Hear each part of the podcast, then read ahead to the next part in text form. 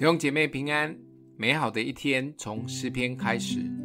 诗篇第十篇十二到十八节：耶和华，求你起来；神啊，求你举手，不要忘记困苦人。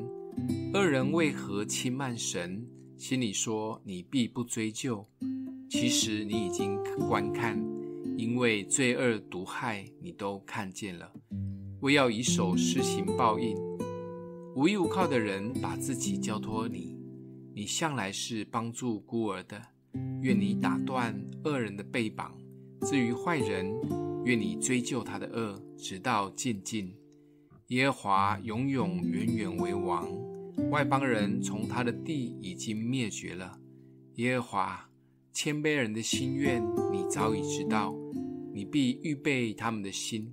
也必侧耳听他们的祈求，为要给孤儿和受欺压的人伸冤，使强横的人不再威吓他们。从一开头的质疑、呐喊，到最后人谦卑的选择相信神，这一篇很写实的诗中，我们看见诗人从挣扎到相信的过程。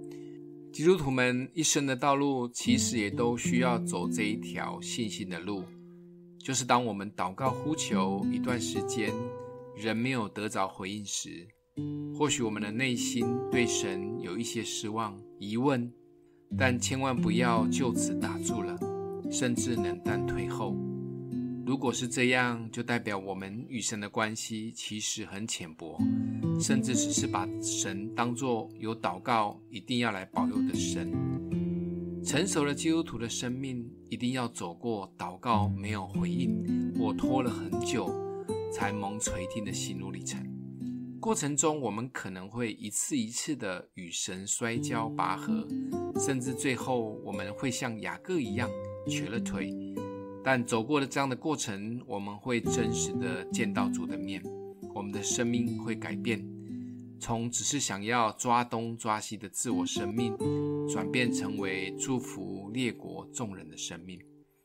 不管你的祷告有多久了，对神失望几次了，其实这也都是在神的计划的过程中，不要轻易放弃，重新专注在这一位永永远远为王的主。不能只看结果是否照你想要的达成，而是在意主所在意的事情，就是你是否真的认识他，享受和他的关系。至于祷告蒙垂听这件事，只是时间的问题而已。今天默想的经文：耶和华谦卑人的心愿，你早已知道，你必预备他们的心，也必侧耳垂听他们的祈求。我们一起来祷告：阿们的父。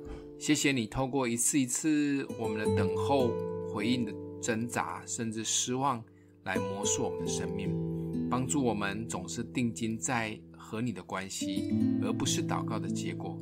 让我们与你有真实的关系。奉耶稣基督的名祷告，祝福你哦。